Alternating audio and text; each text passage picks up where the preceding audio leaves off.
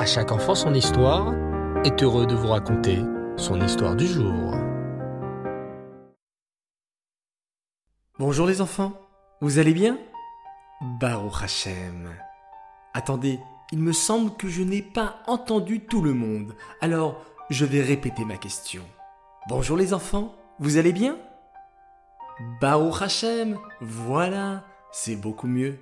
Alors, l'histoire d'aujourd'hui est en rapport avec notre paracha de la semaine, la parachat Rokat, où nous parlons de la disparition de Aaron à Cohen.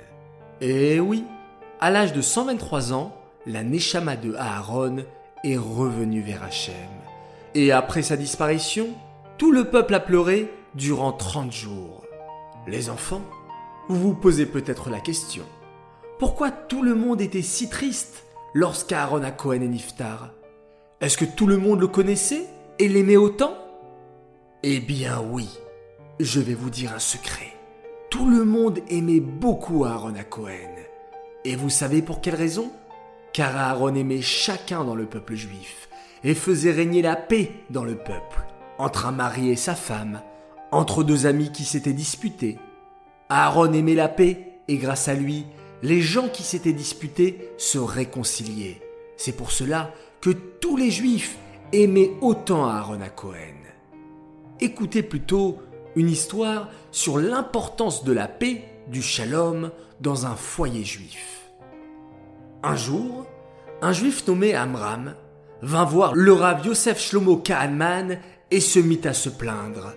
Rabbi, je n'en peux plus. Je ne supporte plus le désordre qui règne chez moi. La maison est toujours désordonnée. Ma femme ne sait pas tenir une maison rangée. Ça suffit. Je ne peux plus supporter cela. Quand je rentre chez moi et que je vois tout ce désordre, j'ai juste une envie. Ressortir de la maison au plus vite. Et cela crée sans arrêt des disputes entre mon épouse et moi-même. Le rave essaya de parler avec Amram. Il lui expliqua que sa femme avait beaucoup de qualités et qu'il fallait qu'il regarde ses qualités plutôt que ses petits défauts. Il lui dit qu'un peu de désordre ce n'était pas si grave et qu'il ne fallait pas se mettre autant en colère pour cela. Mais Amram ne voulait rien entendre. Il était vraiment très en colère. Le rave lui dit alors Je comprends. Viens me revoir chez moi à la maison dans une heure, et nous verrons ce que nous pouvons faire. Dès que Amram eut quitté son bureau, rave se précipita chez lui et appela sa femme en toute vitesse. Ma chère épouse, il y a un juif qui viendra me voir dans une heure.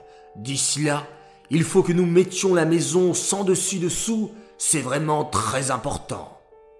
Aussitôt, le rave et son épouse se mirent à retourner la maison dans tous les sens. Ils mirent des vêtements tout froissés sur la table de la cuisine et du salon, des paires de chaussettes dépareillées par terre, des casseroles sur les lits, des assiettes et des verres dans la salle de bain, des draps mouillés étendus sur les chaises de la salle à manger, des livres éparpillés sous les lits et sur la table de la cuisine, des chaises et des tables de toutes parts et même au milieu des couloirs.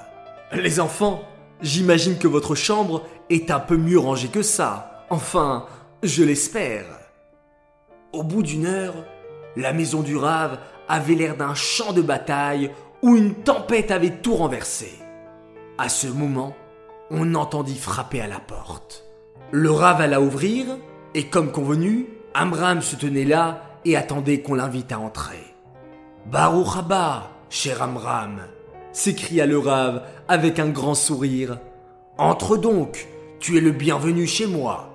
Allons plutôt au salon pour trouver une solution à ton problème dont tu m'as parlé tout à l'heure.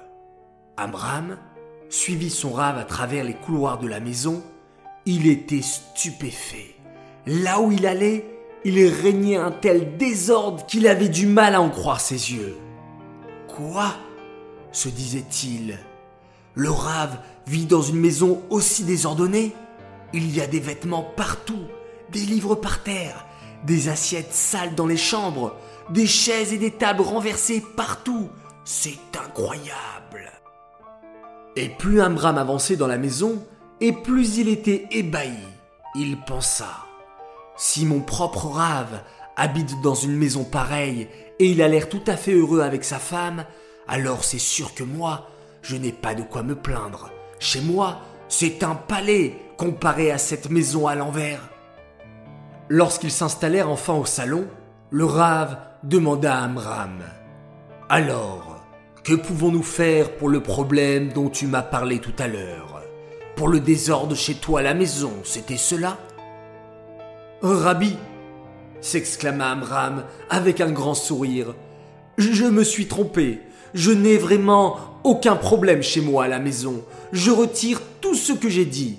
Je suis très content d'habiter chez moi avec ma chère épouse qui tient si bien la maison.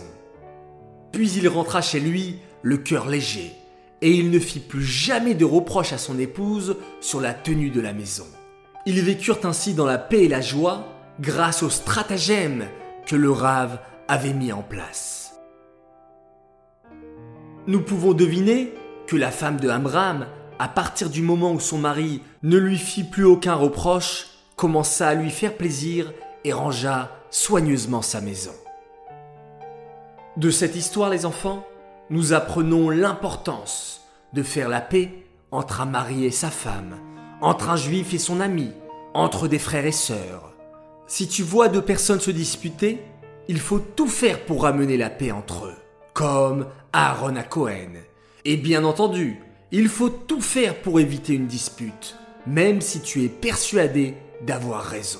Rappelle-toi bien de cette histoire, de ce rave et de sa femme qui étaient prêts à mettre leur maison sans dessus dessous pour faire la paix entre un homme et son épouse. Car le shalom, la paix, c'est ce qui fait descendre les brachot sur nous. Quand nous sommes en paix avec les autres, Hachem est fier de nous et il nous envoie une abondance de bénédictions. J'aimerais dédicacer cette histoire pour des Mazaltov. Premier Mazaltov pour Moshe Tamsot qui fête ses 7 ans. Il adore nos histoires, il nous écoute tous les soirs et il adore surtout faire un magnifique schéma Israël. C'est extraordinaire, bravo à toi. Mazaltov également à Inon Trabelsi pour ses 6 ans et un petit coucou au passage à son grand frère Eliaou qui a 8 ans de la part de papa et maman, Teila et Avichai.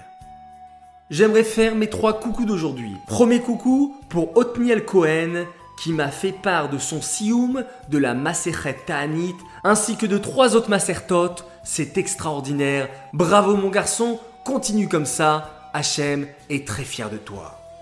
Deuxième coucou pour un garçon qui est fan, qui adore à chaque enfant son histoire. Il nous écoute tout le temps. Il s'appelle Moshe Niselevich. Et enfin, mon troisième coucou pour Avraham, Yehoshua et Mania Nemanov qui m'ont fait part de leurs dessins extraordinaires pour à chaque enfant son histoire. Et ils m'ont même noté, parfois on connaît déjà les histoires, mais on aime beaucoup les réécouter et on aime beaucoup la façon dont tu les racontes. Alors les enfants, je voudrais vous remercier pour ces très jolis dessins. Voilà, les enfants, je vous souhaite une très bonne soirée, une très bonne nuit, de belles vacances et on se quitte tous ensemble en faisant un magnifique schéma Israël.